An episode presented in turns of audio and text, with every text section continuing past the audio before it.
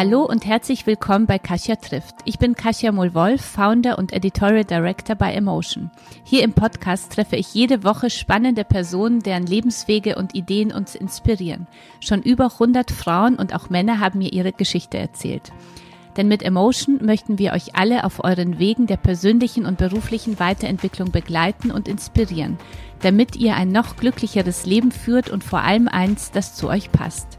Und damit ihr auch nichts mehr vom Emotion Kosmos verpasst, folgt uns auf Instagram unter Emotion Magazin oder mir unter Kasia-inspired. Und jetzt geht's schon los mit meinem heutigen Gast. Hallo ihr Lieben und willkommen zu einer neuen Folge von Kasia trifft. Ich bin auf jeden Fall Feministin, darauf bin ich auch wirklich stolz, ähm, aber bin ich das wirklich ganztags? Und lebe ich das so, wie ich es wirklich sollte. Darüber spreche ich heute mit meiner Gästin, äh, denn sie bezeichnet sich selbst als Teilzeitfeministin. Heike Kleen ist Politikwissenschaftlerin und Journalistin und ihr neues Buch heißt Geständnisse einer Teilzeitfeministin. Ich freue mich sehr, äh, dich heute zu treffen. Herzlich willkommen, liebe Heike. Ich freue mich auch sehr. Und ich freue mich sehr für alle Zuhörerinnen und Zuhörer, dass wir heute in der Redaktion sitzen. Ja, das ist ja so nach den vielen Monaten Corona immer wieder ein, ein Highlight und etwas Besonderes. Also herzlich willkommen auch bei uns hier in, ja, in der Redaktion. Es ist so schön hier. Ich genieße das sehr. Heike, was ist denn eigentlich eine Teilzeitfeministin? Ja, dieser Begriff kam auf einmal in meinen Kopf, als ich so ganz ungeschönt und mal so ohne Schönreden, ohne Filter mein Leben betrachtet habe und habe gedacht, wie kann das denn sein, dass ich vormittags Texte über Gleichberechtigung schreibe und nachmittags zu Hause aber alleine bin und äh, die Wäsche zusammenlege und auf die Kinder aufpasse? Und wie kann das sein, dass ich sage, boah, wir brauchen dringend mehr Frauen in Führungspositionen und ich selber lehne dann manchmal Jobs an, äh, ab, an wäre schön, mhm. lehne Jobs ab und sage, sage, boah, nee, ich weiß nicht, so mit den Kindern und so, vielleicht warte ich noch ein paar Jahre. Also mich ärgert es sehr. Und ich merke, dass immer wieder Widersprüche in meinem Leben auftauchen und die habe ich mir mal ganz genau angeguckt, wo kommen die eigentlich her und ja, wie löse ich die und oder muss ich mit einigen auch leben? Mhm. Und warum äh, dann gleich ein Buch schreiben? Ja, gute und vielleicht Frage. Vielleicht auch kurz für unsere Zuhörerinnen äh, ja. und Zuhörer einmal kurz äh, noch ein bisschen äh, zu dir, deinem ja. Weg und in äh, welcher Beziehung du lebst, äh, damit die Zuhörerinnen und Zuhörer dich noch ein bisschen ja. besser vorab kennenlernen, bevor wir ganz ehrlich über unsere Situation. Ganz, ganz ehrlich, wo ich alles auspacke, mein Inneres nach außen kehre.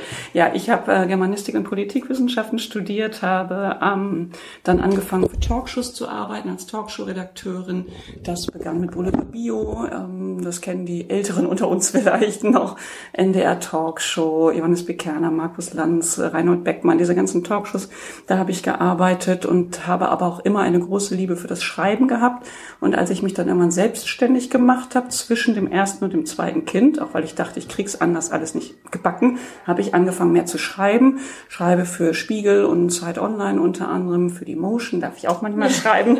Und ähm, ja, und habe auch schon Bücher geschrieben und jetzt brannte mir dieses Thema so unter den Nägeln, dass ich gedacht habe, wir Frauen müssen doch mal uns der eigenen Unzufriedenheit stellen.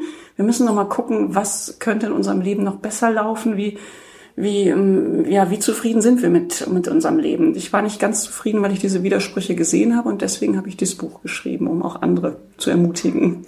Andere zu ermutigen, eher dich so auf sich zu sehen? Oder? Ja, oder auch vielleicht auch Dinge zu verändern und auch um das Thema Gleichberechtigung und Feminismus nochmal stärker in den Mittelpunkt zu rücken. Das wird ja immer alles besprochen und mir war es wichtig, das mit ganz viel Humor auch ähm, mhm. zu machen, auch mit einem Verständnis für beide Geschlechter und auch mit einem Verständnis für meine eigenen Schwächen. Also mein Ansatz ist, nicht nur zu sagen, das System ist schuld und die Männer sind schuld, tragen natürlich alle eine Mitschuld, aber wo verhalte ich selbst mich auch manchmal vielleicht ein bisschen merkwürdig oder wo habe ich noch komische Vorstellungen und Rollenbilder in meinem Kopf und wo muss ich noch mal rütteln und was gerade zuppeln, auch in Sachen Erziehung. Also das war mir wichtig. Bevor wir jetzt so richtig äh, tief ins Thema gehen, noch mal kurz zu deiner Situation, in der du lebst. Also genau, zwei Kinder. Genau, ich habe zwei Kinder. Ähm, das Mädchen ist sieben, der Junge ist zwölf. Das also ähm, kommt jetzt ähm, ähm, gerade, wir haben jetzt noch bei uns Schulferien, zweite Klasse und äh, siebte Klasse wird das jetzt. Mhm. Genau. Und hoffentlich auch Präsenzunterricht. Mhm. Schwieriges Thema. Ja. Und ich bin verheiratet und lebe, wie man so schön sagt, vor den Toren Hamburgs. Okay. Und dein Mann arbeitet? Der arbeitet auch selbstständig, genau wie ich, also zwei Selbstständige. Was auch, auch ähm, nee, er ist nicht Journalist, sondern er ist, ähm, also er entwickelt Software, Softwareberater und hat eine kleine Firma hier in Hamburg. Und ähm, als zwei Selbstständige denken wir manchmal, vielleicht kriegen wir das dann besser hin mit der ganzen Erziehung und den Kindern und dem Mental Load. Äh, wenn wir ehrlich sind, arbeiten wir beide viel zu viel und äh, kriegen das nicht immer so gut hin. Aber wenn ihr euch jetzt so vorstellt, arbeitet ihr beide Vollzeit oder arbeitet ihr mm. Teilzeit? Wie ist so, also ja, wenn es so ideal ja. läuft, wie ihr das so geplant habt, dann ja, am liebsten das wir, aufgeteilt? Ja, da, da wir beide besessen von unserer Arbeit sind, arbeiten wir eigentlich von Stunden inzwischen fast Vollzeit. Ähm, aber irgendwie wollen wir uns natürlich auch um unsere Kinder kümmern, müssen es natürlich auch. Wir haben ja so einen gewissen Erziehungsauftrag und den erfüllen ja Schulen und Kitas und so in letzter Zeit nicht so stark. Deswegen hangeln wir uns irgendwie so durch, so wie wahrscheinlich die meisten. Du dachtest, äh, du seist Feministin, hast dann aber festgestellt, so in deinem Alltag äh, sieht es irgendwie nicht ganz äh, so aus. Ja, das, da bist du es nicht immer. Äh, woran liegt es deiner Ansicht nach? Ja, also im Herzen bin ich natürlich Feministin. Das sage ich immer dazu. Das ist mir auch ganz, ganz wichtig. Und ähm, mein Teilzeitfeminismus kommt auch daher, dass ich zum einen immer noch so ein Mutterbild im Kopf habe, geprägt durch die 70er Jahre im Westen Deutschlands. Also ich bin jetzt 46 Jahre alt dass ich immer noch denke, so, ja, eine Mutter muss sich doch um die Kinder kümmern, ich muss doch da sein und wenn irgendwas ist. Und ich fühle mich auch komischerweise immer für den Inhalt des Kühlschranks verantwortlich. Mhm. Also ich weiß, auch wenn ich äh, ganz woanders bin, weiß ich ungefähr, ob wir noch Brot für morgen, für die Pausenboxen da, für die Brotdosen da haben ja, ich weiß irgendwie, wann welches Kind wohin muss und schreibt dann auch meinem Mann gern nochmal eine Nachricht. Du denkst doch daran, dass der gleich Klavierunterricht hat. Mhm. Und ich ärgere mich gleichzeitig total, dass ich das tue, dass ich so eine Mutter bin. So eine wollte ich nie sein. Aber ich fühle mich einfach immer verantwortlich für meine Kinder, stärker als mein Mann, habe schnell ein schlechtes Gewissen, wenn irgendwas nicht rund läuft oder ich mich weniger kümmern kann, habe ich auch, auch mehr als mein Mann. Und das ist natürlich auch ein Teil meiner Prägung. Das ist also ein Bereich. Wie ja. bist du zu, äh, aufgewachsen selber? Ja, also ich komme aus dem tiefsten Ostfriesland. da ist ein 2000 Seelendorf, wo der letzte Bus irgendwie morgens um acht zur Schule fuhr und danach ähm, konnte man dieses Dorf eigentlich nicht verlassen, es sei denn, man wurde irgendwo hingebracht. Meine Mutter war Hausfrau, ähm, hat also mit den beiden Kindern nach meiner Geburt und nach der Geburt meiner Schwester schon, hat sie dann ähm, ihren Job aufgegeben. Mein Vater war Lehrer und das war also ganz, ganz klassisch. Also meine, meine Mutter hat im Prinzip alles gemacht. Mental Load, Care-Arbeit, diese Begriffe kannte man noch nicht, aber sie hat sich um alles gekümmert. Und mein Papa kam mittags nach Hause, musste man Rücksicht nehmen. Papa muss sich jetzt ausruhen. Der sitzt jetzt erstmal, der muss jetzt einen Mittagsschlaf machen und danach sitzt er im Arbeitszimmer und er hat vielleicht mal Rasen gemäht. Aber das war eigentlich alles. Und da war uns im Dorf, was wirklich so die Frauen, die hatten, ja, was hatten die für Berufe? Die halfen mit im Geschäft des Mannes. Mhm. Selbst wenn sie das Geschäft in die Ehe gebracht hatten, war es das Geschäft des Mannes. Oder sie waren Bäuerin Lehrerin oder sie waren Lehrerin.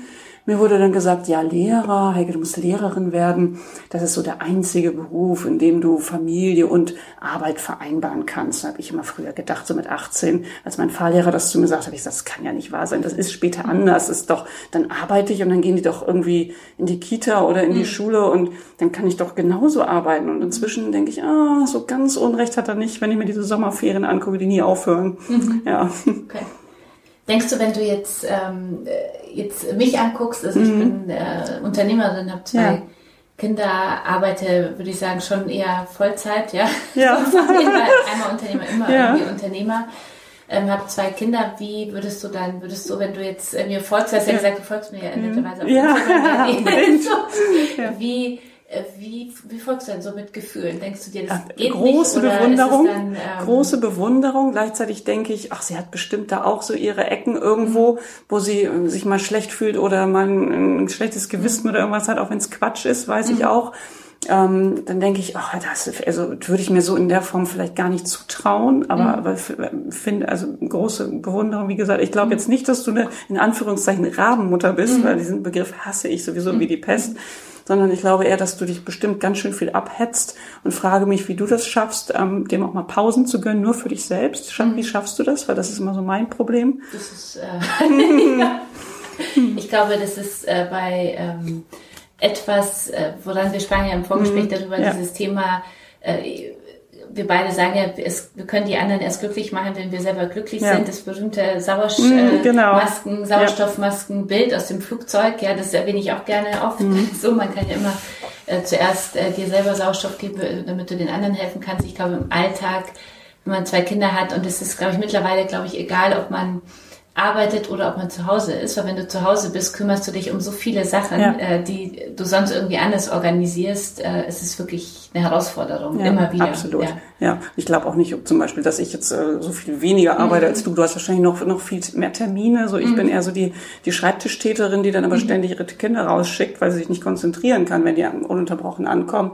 Und dann fühle ich mich wieder ganz, ganz schlecht. Und dann möchte ich auch gar nicht so genau wissen, wie viel Netflix die jetzt in der Pandemie geguckt haben. Also, oh. Ja. Hast du denn für dich selber jetzt, um so bei dem Mutterbild äh, zu bleiben, ein Mutterbild, von dem du überzeugt bist? So ist das jetzt richtig oder wie also ich schaust du das so Ja, an? ich glaube, es, es ist schon besser geworden. Ich arbeite ja auch an mir und ja. ich merke, dass meine Kinder zum Beispiel total stolz sind auf mich und auch mit dem Begriff Feminismus ganz viel anfangen können mhm. und äh, mich immer hinweisen auf Bücher, wenn sie irgendwas finden, äh, wo sie sagen, komm mal, Mama, das wäre für dich als Feministin, wäre das doch jetzt mal interessant. Oder letztens dann haben sie so einen, ähm, einen Trailer geguckt vom, vom Landwirtschaftssimulator. Das ist so ein mhm. komisches äh, Spiel, ähm, das man spielen kann, so ein Computerspiel. Und da erzählt ein Bauer, was man alles Tolles damit machen kann. Und eine Bäuerin sitzt aber auf dem Traktor und fährt da durch die Gegend und macht ganz viel. Und mein Sohn sagt zu mir, guck mal, Mama, das wäre doch was für dich als Feministin. Die Frau arbeitet hier genauso mit.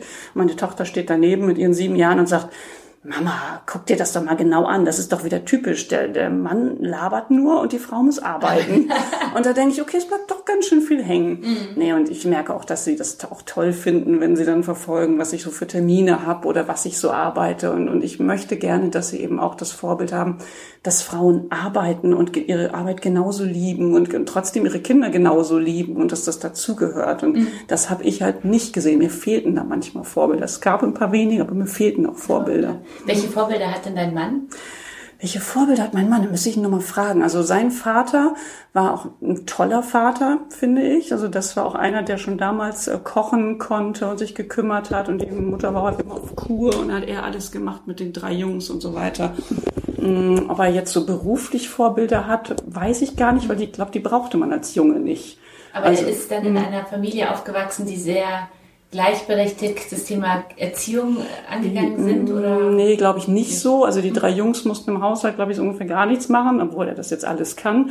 Mhm. Das ist nicht das Problem. Ähm, aber so mit drei Jungs weiß ich gar nicht. Seine Mutter war da doch eher klassisch eingestellt. Da war aber noch eine Oma zu Hause, die sich auch um viel gekümmert hat. Die Mutter hat auch immer gearbeitet. Die hat mehr gearbeitet, als meine Mutter mhm. jetzt zum Beispiel gearbeitet hat.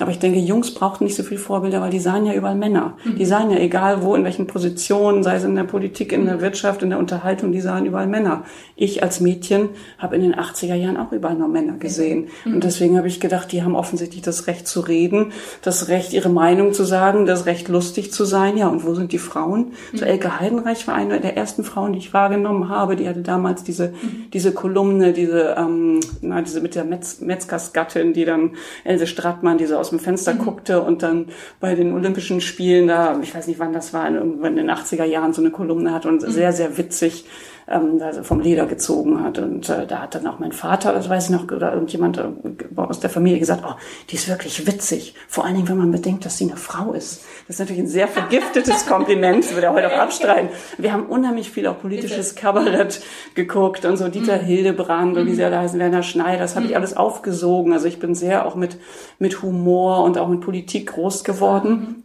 Das finde ich auch toll, aber es waren halt überhaupt keine Frauen weit und mhm. breit. Ist bis heute ja so. Mhm. Also wenn Volker Harris sagt, er findet irgendwie leider keine tolle, tolle Moderatorin für eine Samstagabendshow, weil keine Frau ist wie Kai Pflaume, dann denke ich, ja, ähm, willkommen in Deutschland. Also wie kann das sein?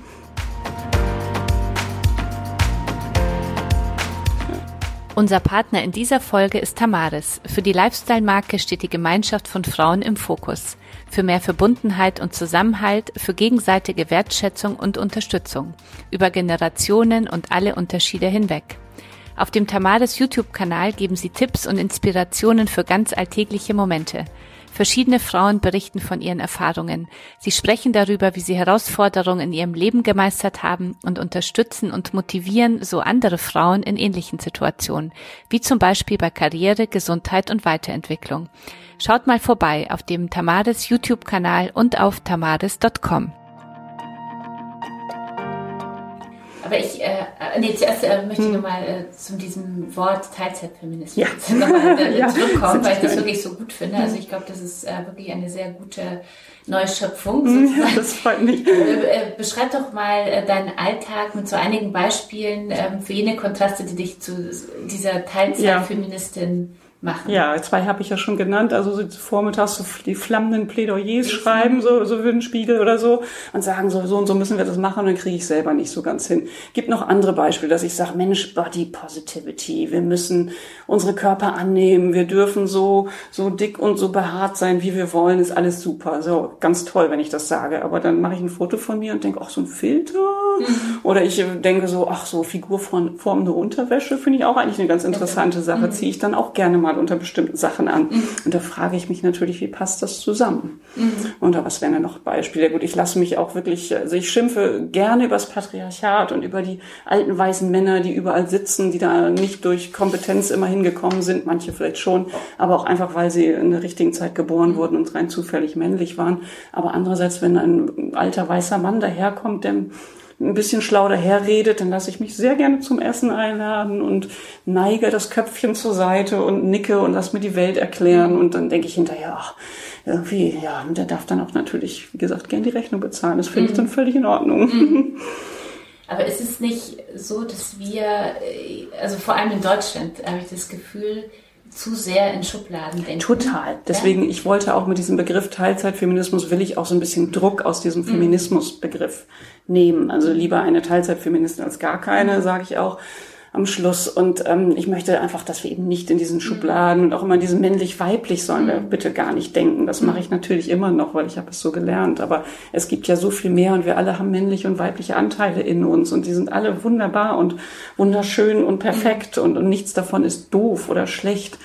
Das ist mir total wichtig, ja. Aber es ist schon sehr eingefahren, wie ich finde, ja, weil ich denke, ich bin auch auf jeden Fall Feministin, ja, und mein Mann nimmt mich dann auf den Arm und sagt, aber trotzdem äh, soll ich dir die Tür aufhalten, so, ja, das ist ja. also der Klassiker. Ja, ja, genau, das ist auch schön, ja. Oder äh, ja, warum ich, denn nicht? trotzdem keine, genau, warum nicht, ja, so, aber diese, wie du sagst, äh, also ich mag entharte Beine, das muss mhm. jeder selber entscheiden, ja, genau. ja mhm. und ich äh, bin bei Menstruationstassen, mhm. kann mich auch noch niemand dafür begeistern. Ja. Ja. Können wir auch einen ganzen Podcast drüber machen. Genau.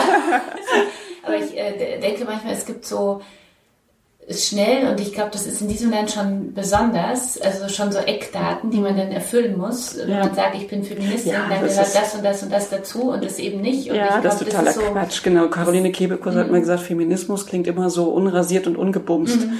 Das ist natürlich total albern. Also natürlich hat sie, mhm. hat sie recht, dass das kein bisschen so ist. Und selbst wenn, ich meine, unrasiert mhm. und ungebumst ist auch für jeden in Ordnung, wenn mhm. du das so möchtest. Also wir sollten alle selber frei entscheiden. Feminismus bedeutet ja einfach nur die Freiheit der Frauen dass wir alles tun und lassen können, was wir möchten und nicht dafür beurteilt werden, verurteilt werden in, und, und, und äh, gegen irgendwelche Wände laufen oder dumm kommentiert werden, nur weil wir zufällig eine Frau sind. Mhm. Also das kann ja nicht wahr sein. Aber wie können wir das verändern? Ja. Tja, also wenn ich jetzt dieses Rezept hier mal eben auf den Tisch legen könnte, das wäre einfach, ja, also erstmal äh, wie müssen wir den, ja, was hält uns da, ja, also es ist natürlich einmal die Prägung, die unsere Generation vielleicht noch stärker hat als die junge Generation, obwohl ich natürlich auch kritisch beobachte, dass die junge Generation sich auch sehr, sehr um das Äußere sorgt und bemüht mhm. und äh, wenn ich so höre von, von jungen Kollegen, die schon in ihrem Gesicht alles Mögliche haben machen lassen, da muss man ja überlegen, klar, sie haben die Freiheit, all das zu machen. Ich sage auch, natürlich haben wir die Freiheit, uns auch da zu rasieren, wo die Sonne niemals hinscheint. Das ist völlig in Ordnung und, und das anzuziehen, was wir wollen, so wenig es auch ist. Diese Freiheit haben wir. Wir sollten einfach nur darüber nachdenken, machen wir es wirklich für uns selbst mhm. oder bedienen wir einen Blick? Mhm. Und ähm, es gibt von Naomi Wolf, einer amerikanischen Soziologin, ein Buch, in dem sie Mythos Schönheit heißt es, mhm. glaube ich, Ne, in dem sie auch beschreibt, dass es eine dritte Arbeitsschicht ist, die Frauen da haben. Also Frauen ja, arbeiten erstmal um, um für ihren Lebensunterhalt, dann arbeiten sie noch rund um diese, diese ganze Care-Geschichte, Kinder, Familie, Organisation des Alltags und dann legen sie noch eine Arbeitsschicht ein, damit ihr Äußeres auch wirklich so ist, wie die Gesellschaft das möchte. Das kostet ja Zeit und das kostet mhm. auch Geld. Das ist ja, in dieser Zeit könnten wir auch ganz andere Dinge machen. Mhm. Natürlich mache ich es trotzdem alles, also nicht alles, mhm. aber sehr viel, um, um auch zu gefallen. Ich will auch wieder gefallen. So diesen mhm. Widerspruch müssen wir ja sehen. Wir müssen ihn ja nicht zwingend lösen, aber wir können ihn ja zumindest kritisch hinterfragen. Aber du wolltest wissen, was wir generell machen, damit wir, mhm. damit der Feminismus vorankommt. Also erstmal müssen wir überhaupt drüber reden. Wir müssen diesen Begriff die Schärfe nehmen. Wir müssen klar sagen, dass das Feminismus für beide Geschlechter etwas Wichtiges, Richtiges ist. Weil auch Männer müssen doch darunter mhm. leiden, wenn sie immer in diesen, in diese Schubladen gestopft werden mit der Macher, der Ernährer, der muss sein Mann stehen in jeder Hinsicht. Meine Güte, wie anstrengend muss das mhm. auch sein? Und ja, ich glaube, was gerade die Mütter angeht, ist ein ganz wichtiger Punkt, dass wir von vornherein, wenn wir Kinder haben, sagen, ähm, so, wir müssen jetzt von Anfang an alles fair aufteilen, sprich schon die Elternzeit fair mhm. aufteilen und nicht diese zwei Vätermonate, wo es dann irgendwie nach Thailand geht, aber die Mama hat wieder alles gepackt. Mhm. So, und dann mhm. sagt er hinterher, ja, nee, also ich habe auch klar, auch super Elternzeit genommen. Mhm. Sondern 50-50, also den Alltag mit Kind, den muss ein Mann einfach auch genauso erleben. Das haben wir mhm. zum Beispiel verpasst. Wir haben es auch nicht gemacht, dass wir 50-50 gemacht haben.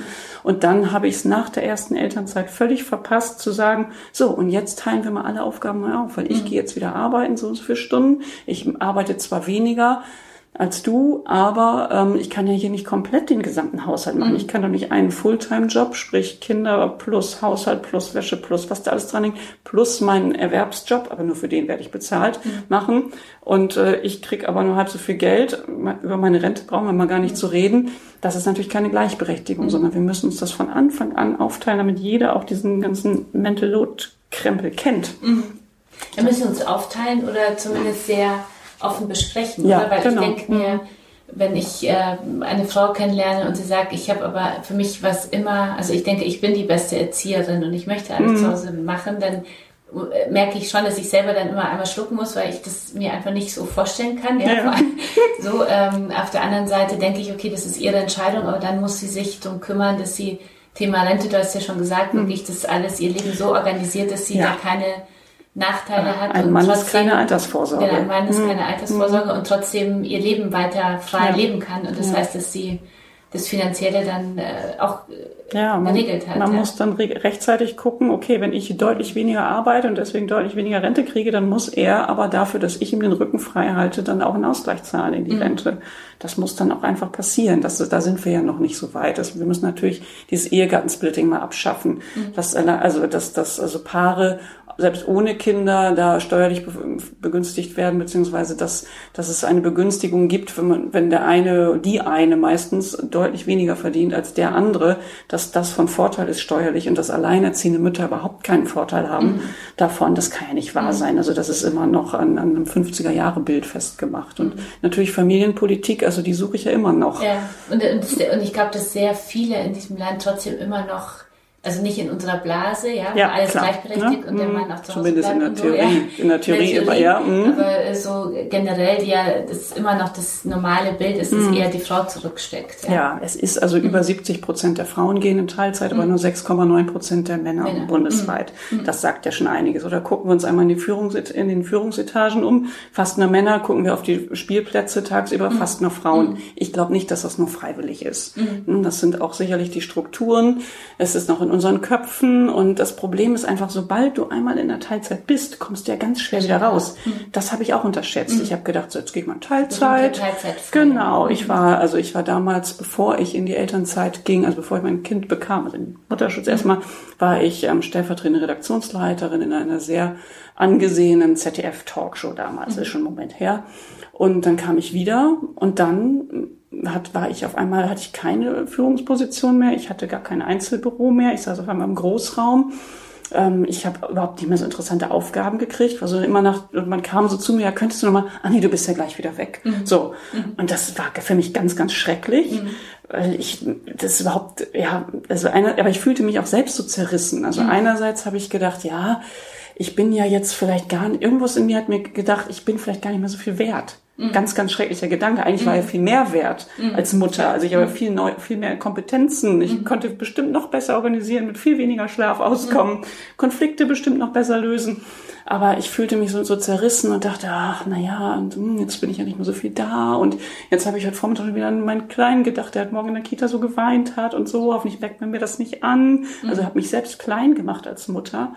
Oder auch dann wirklich so getan, so wenn ich nur schnell zum Laternen laufen wollte, dann habe ich eher so getan, als müsste ich nochmal zum Arzt, anstatt zu sagen, so jetzt muss ich jetzt aber wieder Transparentpapier auf eine Camembert-Packung kleben. Also das mochte ich dann, aber ich mochte mich dann auch nicht so als Mutter da präsentieren, weil das mit einer Abwertung verbunden war. Und da muss in unserer Gesellschaft natürlich ganz viel passieren. Das ist eine wahnsinnige Leistung, die wir Mütter vollbringen. Mhm. Also erstmal diese Schwangerschaft, diese ersten Jahre und dann trotzdem machen wir ja irgendwie alles und wir wollen alles erfüllen. Wir wollen dann arbeiten, wir wollen für die Kinder da sein, wir wollen dann möglicherweise auch noch nett aussehen.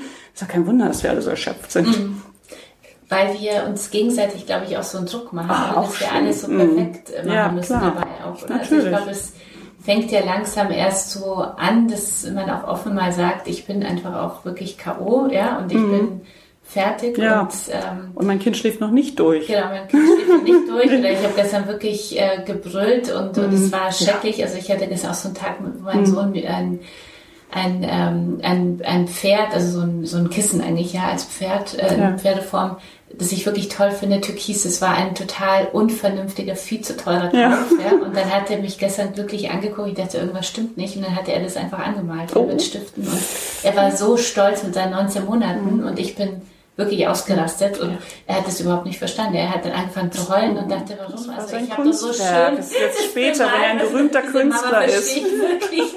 wenn er später ein berühmter Künstler ist, wirst du sagen, guck mal, dein erstes Werk. Ja, genau.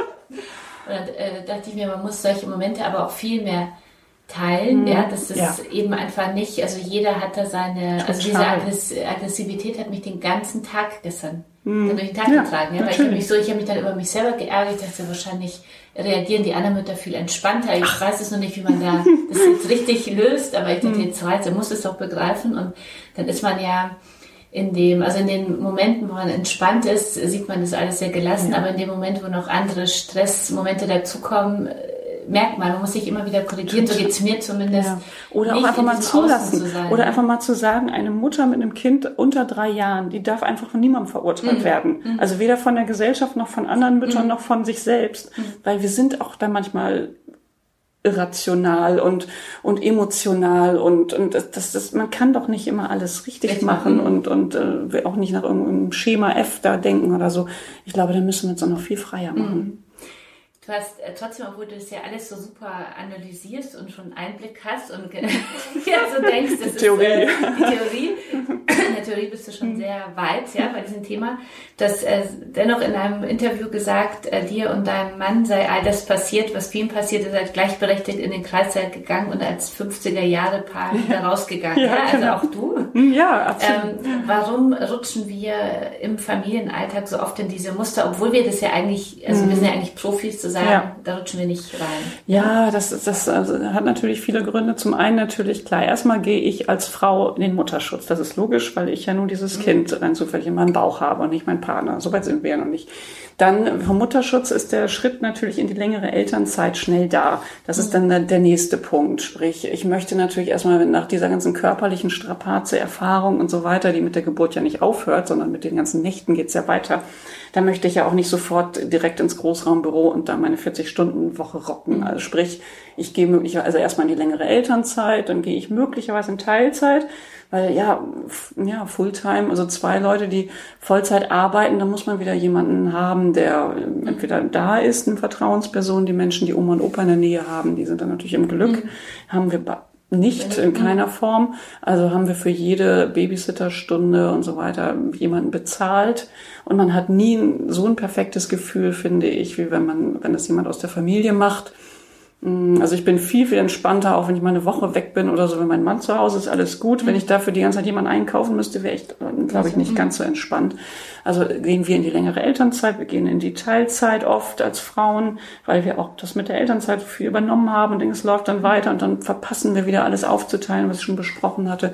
Dann haben wir immer noch dieses Mutterbild, das natürlich auch von den sozialen Netzwerken auch noch mehr getrieben wird, diese ganzen perfekten Instagram-Mütter, die, mhm. die dann, dann ihre glücklichen Kinder zeigen an den schicken kleinen Outfits und so weiter und mhm. was sie alles Tolles machen, wo ich denke, ja super, meine sitzen jetzt seit drei Stunden Unterhemd auf dem Sofa und, und gucken irgendwas, sollte ich jetzt vielleicht nicht posten. Mhm. Ja, also da, da kommt wahnsinnig viel zusammen und natürlich Männer, die sich auch immer noch nicht so in dieser Rolle sehen, dass sie auch kürzer treten könnten im Job. Also da muss in unserer Gesellschaft auch viel passieren. Mhm. Väter haben Angst, dass sie im Nachteil sind, wenn sie in Teilzeit gehen, dass es sich auf ihre Karriere auswirkt, auf das Geld. Ja, diese Ängste haben wir auch. Genau diese mhm. Ängste haben wir Mütter auch. Wir haben keine Lösung dafür. Also machen mhm. wir es trotzdem. Da müssen wir gemeinsam ran.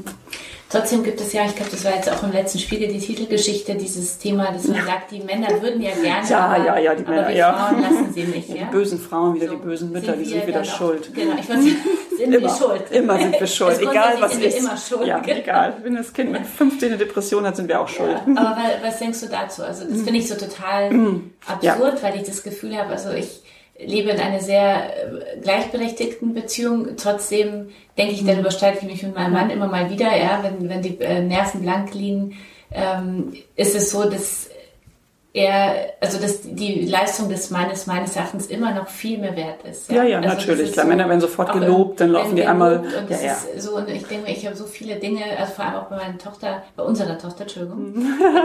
geht schon los. Ja, geht schon, geht schon los. Äh, so viel als Selbstständige, weil er angestellt war und ich war Selbstständige gemacht und es war immer selbstverständlich und es war wirklich so, ist so ja. mitgelaufen und und ich denke, es ist einfach nur nicht gleichberechtigt. Mhm. Und es ist auch nicht so, also ich denke, man muss das auch gelassener und, und entspannter sehen. Ja, also ja. sage ich zu mir auch. Mhm. Und es ist so, es, er macht schon wahnsinnig viel, viel, viel mehr mit als mhm. ganz, ganz viele andere Männer. So. Ja, aber das reicht ja trotzdem aber nicht. Also da loben wir ihn ja schon wieder. Dann loben wir, genau. Und eigentlich denke ich mir da manchmal, es ist ja, keiner hat gesagt, dass nur wir Mütter das Nein. machen müssen, nur wir können. Und außer Stellen mhm. können die Männer ja genauso. Natürlich, aber es ist in unseren Köpfen, es ist mhm. in ihren Köpfen. Vielleicht sind, sind die Hormone am Anfang auch noch mit im mhm. Spiel, das möchte ich gar nicht abstreiten. Man hat ja schon eine besondere Bindung und eine besondere Liebe zu diesem kleinen Menschen, der da äh, aus einem rauskommt. Das ist ja rational nicht immer so zu erklären, muss man auch sagen.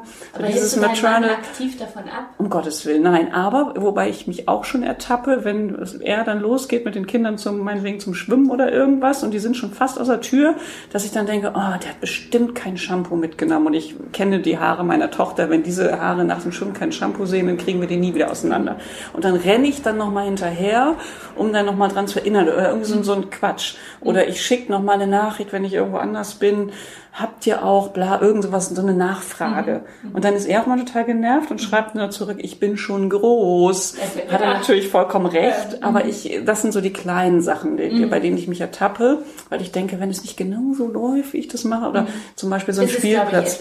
Ja, so ein mhm. Spielplatzbesuch. Früher, wenn ich irgendwie auf einen Spielplatz im Viertel gegangen bin, dann hatte ich einen Rucksack dabei, sah ich aus, als würde ich gleich irgendwie Himalaya besteigen, so dann noch mhm. irgendwie was zu essen und zu trinken und dann noch die Ersatzwindel und dies noch und es könnte ja und nachher hat noch jemand Durst und so. Also habe ich an alles schon mhm. vorher gedacht. Das ist natürlich auch ein Riesenstressfaktor. Ist mein aber, Mann, man wird dadurch effizienter. Ja, ich finde, man wird effizienter, genau, alles, weil genau. Weg zurück denke ich immer, das kann ja, ich mir auf dem Weg genau. morgens nicht leisten. Das stimmt. Aber was macht mein Mann? Mhm. Geht einfach so mit beiden Kindern für, keine Ahnung, fünf Stunden aus dem Haus. Er hat weder was zu trinken, aber noch Ersatzklamotten, also jetzt in dem Fall noch von mhm. kleinen, oder noch irgendwie, überhaupt gar nichts. Er hat noch nicht mal eine Tasche mit.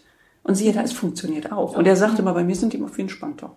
bei dir wissen sie, sie kriegen ja alles, wenn sie ein bisschen rumquaken, bei mir kriegen sie das nicht. Und da denke ich in so einem Moment, okay, von Männern lernen heißt manchmal auch siegen lernen, vielleicht mhm. muss man auch manchmal, aber ich sehe es genau wie du. Ich denke mhm. alles im Voraus, ich denke mhm. über diese ganzen Dinge, was könnte an welcher Ecke, wo, warum passieren und bin ich dann gerüstet. Mhm. Aber das ist natürlich ein Riesenstress in unserem Kopf. Mhm. Mhm. Da wird man manchmal auf die Idee kommen. Ich glaube, andere Männer auch nicht. Was ist jetzt besser? Ich weiß es nicht. Und wie kommen wir vor allem da, da raus? Ja, also mein ja.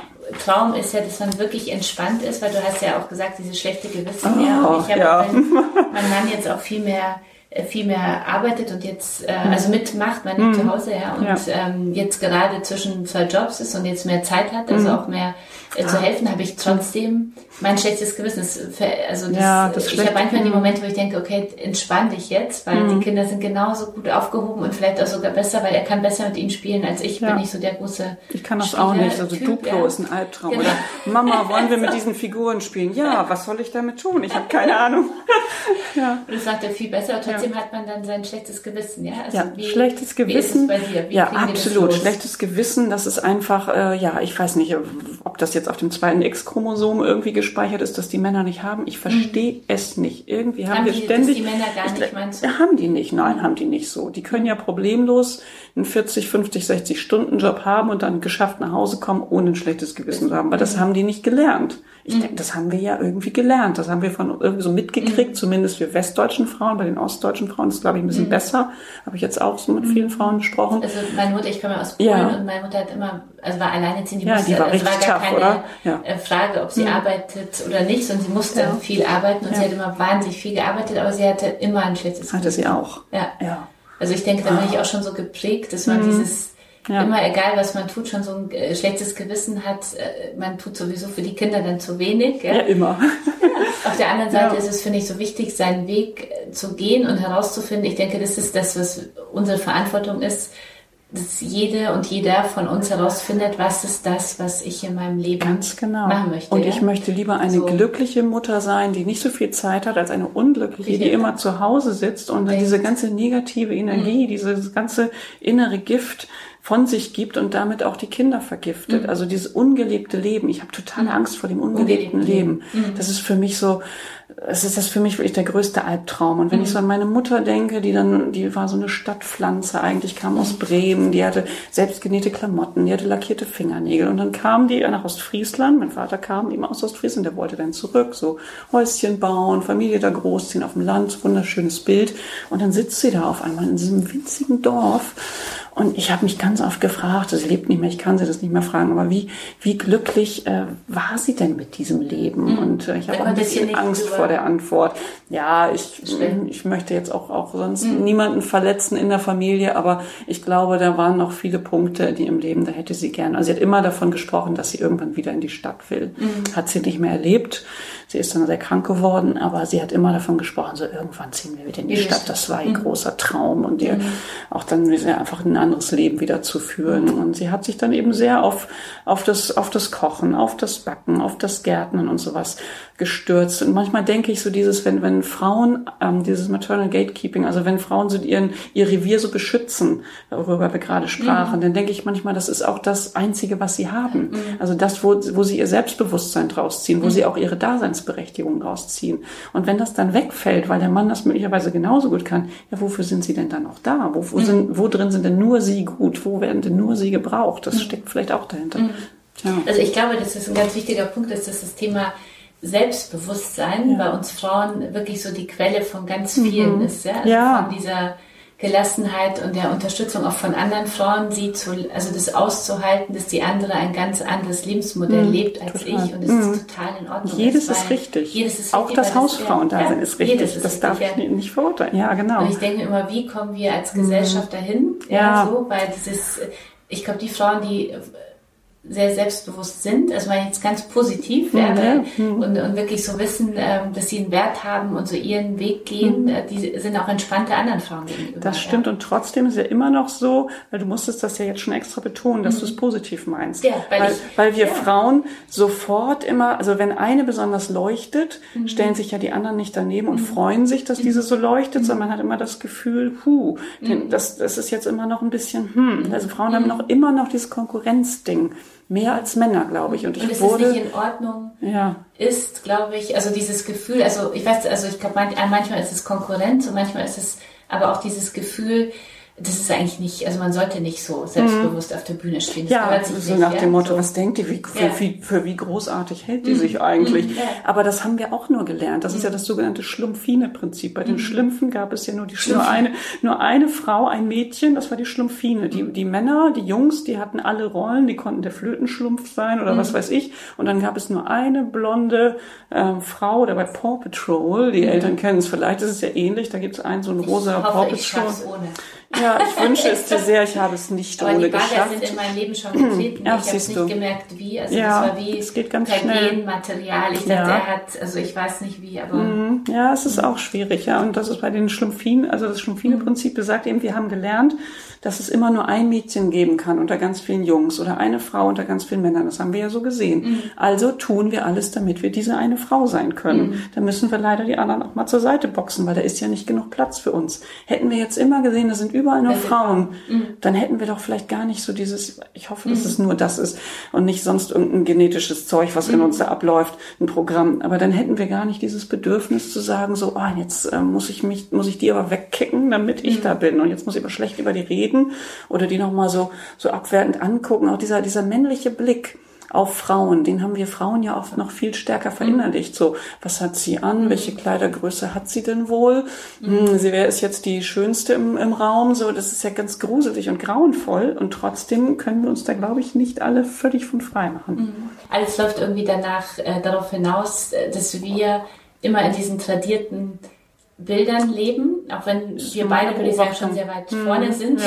so, ja. so, sehr modern sind, aber trotzdem äh, bekommen wir immer, zumindest mhm. in den in den schwachen Momenten äh, kommen immer wieder ja, diese Rollenbilder. Das sind, das sind unconscious bias, also, genau. un, also so unbewusste Vorurteile, mhm. die kommen direkt aus dem Rückenmark sozusagen. Aber wie schaffen wir mhm. das, die jetzt Indem wir sie zumindest erstmal, also wenn wir sie erstmal analysieren, wie wir es ja gerade tun. Ich finde, mhm. da sind wir schon einen Riesenschritt weiter. Mhm. Also wenn wir wissen, so wenn ich jetzt äh, mich so und so verhalte oder das und das mache, ist es eigentlich total irrational und bekloppt, aber es ist meine erste Reaktion, diese unconscious bias, also diese, diese unbewussten Vorteile, sowas sowas wie, ich vielleicht nochmal ein Beispiel, wenn ich jetzt das Wort Arzt höre, dann sehe ich vor meinem inneren Auge, sehe ich einen mittelalten Mann mit grauen Schläfen und einem Polohemd. So, das ist mein Vorurteil. Oder wenn man mir sagt Franzose, dann sehe ich einen relativ dünnen, dunkelhaarigen Mann mit Schnurrbart und Baguette unterm Arm und womöglich noch einer Baskenmütze. Also totale Klischees, total bescheuert.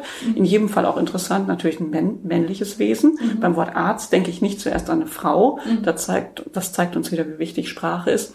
Und so ist das halt mit, mit allen anderen Verhaltensmustern auch. Wenn ich einen Mann in einem, äh, bei Butni sehe, irgendwie vom Windelregal mit einem schreienden Kleinkind, denke ich möglicherweise im ersten Moment, na, ob der die Windelgröße überhaupt kennt total sexistisch von mir. Mhm. Also fürchterlich. Ich hoffe auch, sowas denke ich nicht mehr wirklich, aber ich nehme das mal als Beispiel. Ähm, und das sind so, so erste Gedanken, die uns, die uns kommen aufgrund unserer Prägung. Und wenn mhm. wir das überhaupt mal alle analysieren, mhm. dann haben wir die Chance, nach und nach diese Muster zu überschreiben und auch zu verändern. Mhm. Aber bist du jetzt in, im Umgang jetzt mit Freundinnen und anderen Frauen mhm. Achtest du da jetzt sehr drauf? Ja, ich achte schon auf ja? vieles. Also zum Beispiel mit Freundinnen, jetzt so mit Mitte 40, aber auch viele Freunde die sind so Mitte 50 und da kommt schnell das Thema auf, so wer hat welche Creme und wer sieht wie aus und was mhm. könnte man denn noch mal? So was mich dann auch manchmal echt ärgert, dass es nur um so Äußerlichkeiten geht. Mhm. Und vor allen Dingen, wenn meine siebenjährige Tochter in der Nähe ist, möchte ich wirklich nicht mehr, dass über sowas gesprochen wird. Ich mhm. möchte nicht, dass meine siebenjährige Tochter mitkriegt, dass Frauen ständig über ihr Äußeres nachdenken mhm. oder an mhm. sich herum kritisieren. Mhm. Ich möchte das nicht, dass sie das hört. Mhm. Ich werde es nicht verhindern können, aber zumindest im kleinen Umfeld. Also da bin ich schon vorsichtig. Oder auch, auch mit anderen Frauen zum Beispiel. Ich habe auch mal ähm, mit einer Freundin bei einem Abendessen ähm, mich auch ein bisschen mokiert über eine, eine Frau auf Instagram, die so sehr freizügig und sehr immer so mit 753 Filtern und äh, ganz viel weiblichen Klischees gearbeitet hat obwohl mir die Inhalte, die sie gepostet hat, gefallen haben. Aber habe ich mich so ein bisschen drüber, naja, mokiert. Und so eine deutlich jüngere Freundin sitzt dann gegenüber und sagt, jetzt judgest du aber auch. Und ich so, was mache ich? Was? Das muss ich erstmal kapieren. Also ich beurteile, ich verurteile, einfach nur aufgrund dieses Äußeren. Da hat sie natürlich vollkommen recht. Was mache ich mich denn über sowas? Das ist auch eine Art von Teilzeitfeminismus. Was mache ich mich denn als Feministin darüber lustig, dass eine andere Frau so mit ihren Reizen spielt? Ist sehr gutes Recht. Und wenn sie damit auch noch Männer überzeugt von ihren Themen, die wirklich gut sind, ist doch umso besser. Mhm. Also das heißt im Endeffekt geht's, äh, kommen wir so voran, dass wir diese unconscious bias bei uns selber feststellen ja. und dann aber auch aktiv im Umgang mit anderen, egal ob im privaten oder beruflichen Kontext, da immer wieder die Hand heben mhm. und zum Beispiel und natürlich Humor ist mir wahnsinnig mhm. wichtig. Ich wollte mich gerade sagen, ja. weil da fehlt ein bisschen, weil da wird's anstrengend. Ja, nee, um Gottes Willen, nee, oder einfach Humor. Also wir, ja nein, das ist eigentlich ganz lustig. Also wenn man, wenn man sich, ich hoffe sehr. Also Humor ist wirklich, ist mir da wirklich wahnsinnig wichtig, dass wir auch unsere unsere Geschlechterstereotypen Stereotypen, die wir im Kopf haben oder auch manchmal komische Verhaltensweisen, dass wir das auch mit Humor nehmen, so wie mein Mann und ich das zu Hause auch mhm. machen, mit irgendwas, äh, mit irgendwelchen Klischees. Und wenn er dann wieder den Rasen mäht und ich die Wäsche zusammenlege, denke ich, ja, okay, es ist wieder Klischee, aber ich habe auch überhaupt keine Lust, den Rasen zu mähen. Da sitze ich hier lieber auf dem Sofa, höre dabei deinen Podcast zum Beispiel. und das könnte ich beim Rasenmähen nicht ganz so gut, auch mit Kopfhörern. Und äh, dann, dann denke ich, okay, manchmal mache ich auch bewusst Klischeepflege. Es ist dann auch völlig in Ordnung, also dass man sich auch nicht selber so ernst nimmt dabei und auch diesen Geschlechterkampf in Anführungszeichen, der natürlich geführt werden muss, aber auch ein bisschen versöhnlicher und mit mehr Humor und auch mit mehr Nachsicht führt. Das wäre mir auch wichtig. Also diese wichtige Frage jetzt die Tür auf. Lässt du dir die Tür aufhalten? Ja, warum denn nicht? Ja. Klar. Mhm. Also wenn er das mal machen will, dann muss ich mir überlegen. Also andere ja. Männer machen das wahrscheinlich eher als der eigene, aber, mhm. aber klar, warum mhm. nicht? Ja, ja, aber das ist ja mhm. oft ja so eine Frage dann, ja, die mhm. Männer dann ja auch oft ja, stellen. Natürlich. Ja, soll total mhm. gleichberechtigt sein, aber jetzt soll ich dir immer noch die Tür ja, Die haben es auch nicht leicht. Die suchen ja auch ihre Rolle. Und ich finde, wenn man allein drüber spricht oder auch drüber lacht oder da oder auch fragt, ist ja völlig in Ordnung. Wie äh, wie geht ihr zu Hause jetzt äh, mit diesen, also ihr macht mit mehr, mit mehr Humor, hast du schon gesagt? Auf jeden Fall. Ja? Das haben wir nicht immer gemacht, aber noch bewusster, weil ich so mhm. viel über diese Themen natürlich auch spreche und, und auch manchmal auch so indirekt kommuniziere. Das ist auch eine ganz komische Art von mir, dass ich manchmal so, anstatt zu sagen, so zack, du holst jetzt aber mal eben äh, den Kleinen aus der Kita ab, inzwischen in der Schule egal, dann ähm, anstatt das zu sagen, sage ich so, hm, wer holt denn heute ab?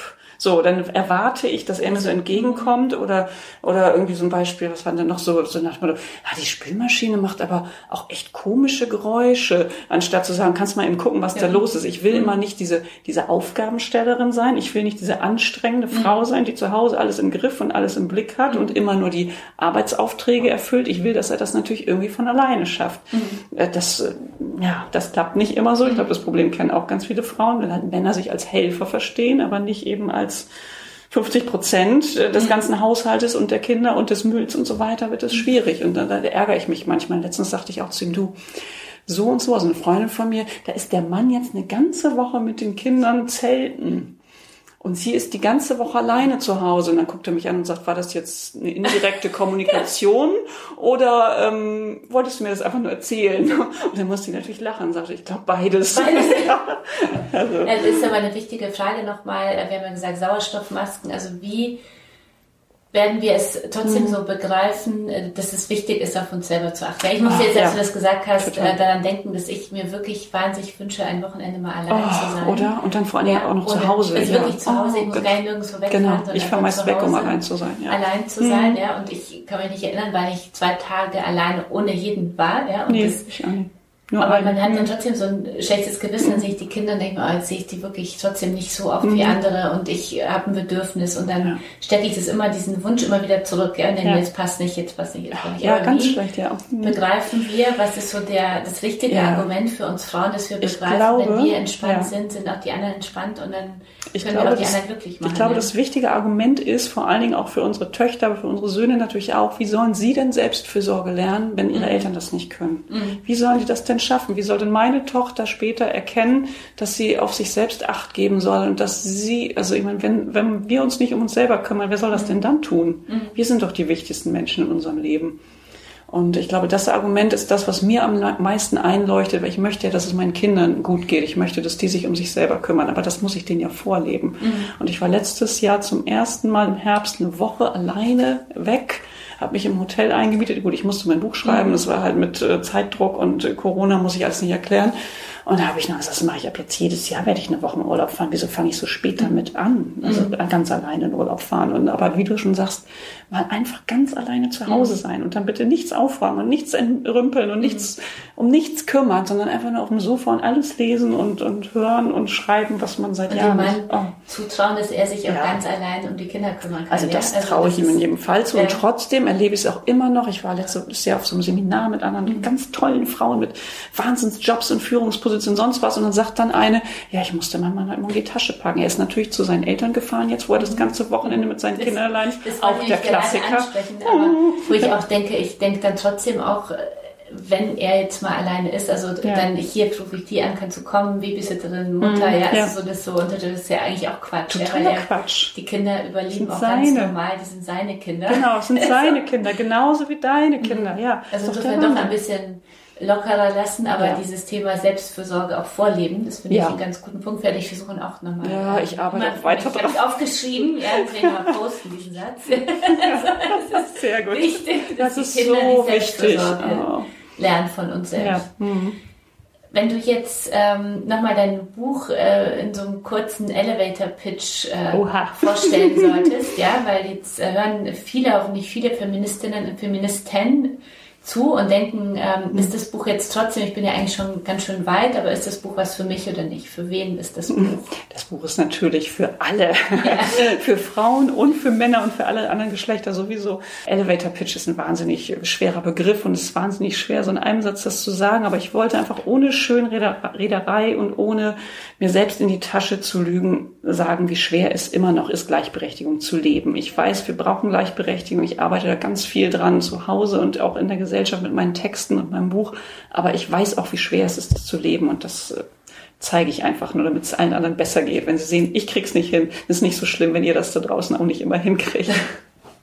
Also ich kann es äh, nur empfehlen, Geständnisse einer Teilzeitfeministin im Rowold Verlag, äh, ab jetzt sozusagen im Handel.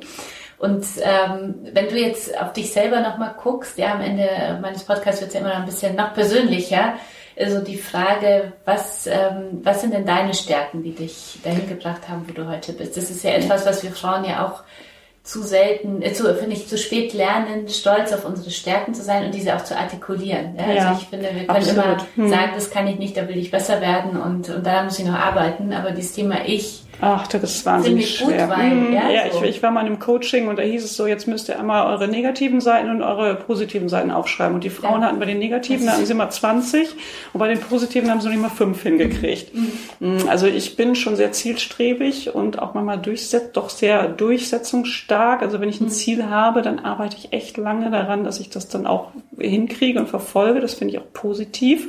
Humor ist, glaube ich, auch eine große Stärke bei mir. Also das, ähm, ich bin der Meinung, man kann diese ganzen Themen ohne Humor und auch Selbstironie gar nicht hinkriegen. Also das wären jetzt so, so drei Sachen, die mir einfallen würden. Mut doch auch. Ich habe so auf meinem Schreibtisch einen kleinen kleinen Holzblock, da steht Mut drauf mhm. und darunter ist der Satz, was würdest du machen, wenn du keine Angst hättest? Mhm. Und das habe ich mir beim Schreiben immer wieder gedacht, was mhm. würde ich jetzt schreiben, was würde ich jetzt alles loslassen, rauslassen, wenn ich überhaupt keine Angst hätte vor den Konsequenzen? Ob das jetzt alles so mhm. richtig ist, weiß ich nicht. Ja, aber das finde ich, ja. ich wollte das nämlich ergänzen gerne, mhm. weil ich finde, es ist schon auch mutig, so mhm. ehrlich und offen zu sein und ein Buch so zu schreiben, weil es einfach noch zu wenig Frauen da draußen ja. sind, ja, oder. Männer natürlich auch, aber ich finde bei uns Frauen ist aufgrund dieser verschiedenen Rollen und wie dieser Themen, die wir heute jetzt besprochen haben, ja, umso wichtiger, dass wir uns mhm. authentisch zeigen. Ja? Also ich denke mir, da, da wir würden uns das Leben gegenseitig viel leichter mhm. machen, wenn wir an, ja. über einiges viel offener und ehrlicher Ach, sprechen würden. Wir bilden über die Hälfte der Bevölkerung ab und trotzdem, mhm. Äh, wenn wir uns umgucken, wo wir repräsentiert sind, mein Gott, wenn wir alle zusammenhalten würden, mhm. oh mein Gott, das wäre so unglaublich schön. Weil das ist nochmal ein gutes Stichwort, Thema Gleichberechtigung. Wenn du das jetzt so ein bisschen alles anschaust, unsere politische Situation, äh, die Gesellschaft, die Themen, über die wir heute gesprochen haben, was denkst du, welche drei wichtigen Hebel sollten wir jetzt, äh, an welche drei wichtigen Hebel sollten wir am am stärksten jetzt arbeiten, damit wir gleichberechtigt ja. werden oder also, schneller. Ja, also zum einen natürlich schon im Privatleben. Das Private ist politisch, hat Anna, mhm. Hannah Arendt schon gesagt. Also mhm. wenn wir es zu Hause in unseren eigenen vier Wänden nicht schaffen, Gleichberechtigung zu leben, wie sollen wir das denn da draußen schaffen, ist mhm. natürlich die Frage. Mhm. Zum anderen müssen wir natürlich mal eine Familienpolitik haben, die ihren Namen auch verdient. Ich habe die in der ganzen Pandemie komplett vermisst. Mhm. Ich habe mir gedacht, ob jetzt irgendjemand nochmal an Eltern denkt, ob an Kinder denkt, an mhm. Schule denkt. Ich war teilweise richtig verzweifelt und auch wütend. Und jetzt mhm. tun ja alle Parteien so, als würden sie jetzt in Zukunft an Familien denken. Aber ich glaube da nicht so richtig dran, mhm. weil das ist auch gerade Bildungspolitik ist ja etwas, womit du nicht auf die schnelle Punkte machen kannst und nicht mhm. bis zur nächsten Wahl, sondern das dauert länger. Tja, und was brauchen wir noch? Ja, wir brauchen einfach ein gesundes, ehrliches, offenes und auch eben humorvolles Miteinander zwischen den Geschlechtern und wir sollen uns nicht die Köpfe einhauen, keine Schuldzuweisung betreiben, sondern einfach begreifen, dass es uns allen besser geht, wenn wir gleichberechtigt leben, also den Männern und den Frauen, den Frauen und den Männern. Mhm.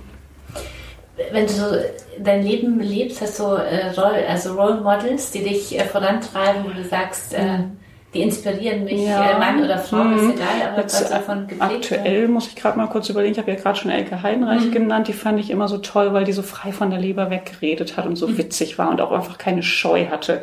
Dann Maren Kräumann, hat immer noch nicht, mhm. also sie ist ja immer genauso großartig, ich durfte sie vor mhm. kurzem interviewen, die ist immer noch genauso schnell und großartig, obwohl sie ja nun schon Ende 70 ist, mhm. unfassbare, tolle Frau. Maren Kräumann liebe ich über alles, eine der wenigen Kabarettistinnen, mhm.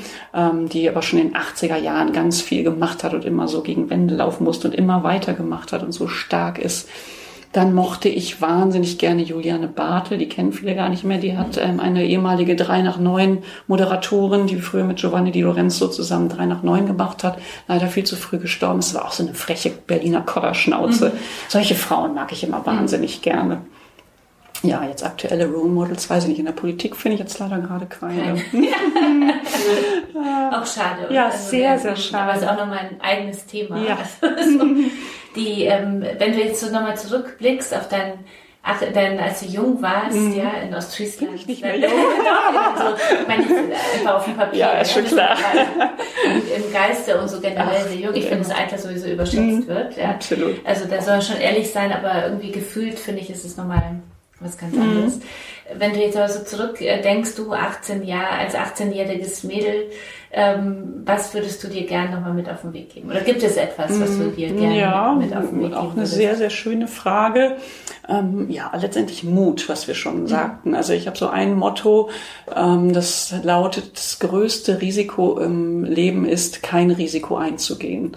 Und ich mhm. denke, das ist es. Das ist wieder so dieses mit dem ungelebten Leben, was wir vorhin sagten. Mhm. Also, dass ich, ähm, ja, vielleicht würde ich sogar jetzt so im Rückblick sagen, sei noch mutiger, sei mehr du selbst, sei, sei, also trau dir noch mehr zu und natürlich lass dich eben vom, vom Kinderkriegen, von der Mutterschaft nicht ausbremsen, weil ich hab, war sehr, sehr zielstrebig und auch vielleicht manchmal ganz schön ehrgeizig, was ich nicht negativ meine. Es wird bei Frauen ja mhm. schnell als Negatives mhm. ausgelegt.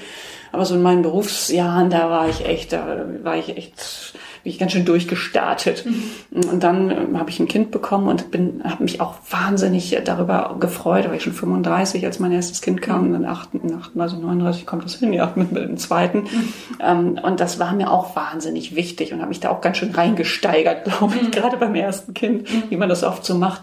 Und ähm, habe dadurch zwischenzeitlich dann mein anderes Leben ein bisschen aus den Augen verloren oder was ich vorhin schon sagte, mir nicht so zugetraut. Und das macht mich im Nachhinein wahnsinnig wütend. Und ich möchte, mhm. dass das anderen Müttern nach nach mir nicht passiert. Also dass sie sagen, hey, ich bin Mutter und jetzt bin ich ja mindestens genauso großartig, mhm. wenn nicht noch großartiger, anstatt zu sagen, oh, jetzt bin ich nur noch Mutter, hoffentlich nimmt mich noch jemand. Mhm. Klar, die Erfahrungen zeigen was anderes, ne? wenn man mhm. sich umguckt, wie Mütter behandelt werden. Auch da muss wahnsinnig viel passieren, ne? also eine Mütter mehr Anerkennung bekommen. Mhm.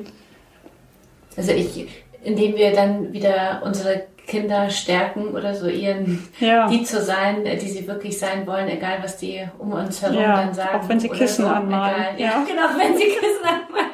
Das, diesen Schlussfolgerung wollte ich jetzt nicht. Entschuldigung, dass ich dich erinnere. Genau. Aber ähm, ja, bei sich so zu bleiben, egal was hm. kommt und egal wie kritisch ja. die, andere, die Augen sind, die auf mich schauen, oder ja. so trotzdem ja. sich zu trauen, dann wirklich hm. äh, völlig unabhängig sehen, von ihrem Geschlecht. Und denke, und, hm. ja, ja. Hast du denn, ist es ein Lebensmotto, was du heute noch hast, oder möchtest ja. du uns so zum Abschluss? Nee, das ist eigentlich so mit, das, das ist jetzt das, was mir spontan einfällt, was mhm. mir so mit am wichtigsten ist, oder einfach nur Mut, Mut. Ausrufezeichen. Mut.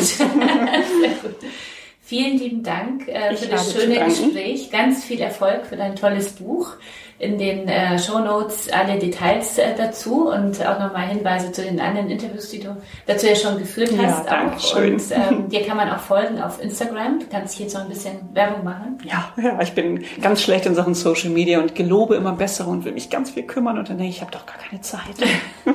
Aber dir kann man folgen. Ja, Kleinkram, at Kleinkram. At Kleinkram auf Instagram. Vielen, vielen Dank und alles Gute. Dankeschön. Bleibt connected mit dem Emotion Kosmos und folgt uns auf Instagram, Facebook, Twitter, LinkedIn und Pinterest. Oder meldet euch für unsere Newsletter an, zum Beispiel zu meinem persönlichen auf einen Kaffee mit Kasia oder dem Working Women Newsletter meiner Kollegin Julia Möhn oder ganz neu meldet euch für Hot Bowl an, den ersten aktuellen Newsletter für Frauen. Anmeldung unter emotion.de slash newsletter. Alle Links auch immer in den Show Notes.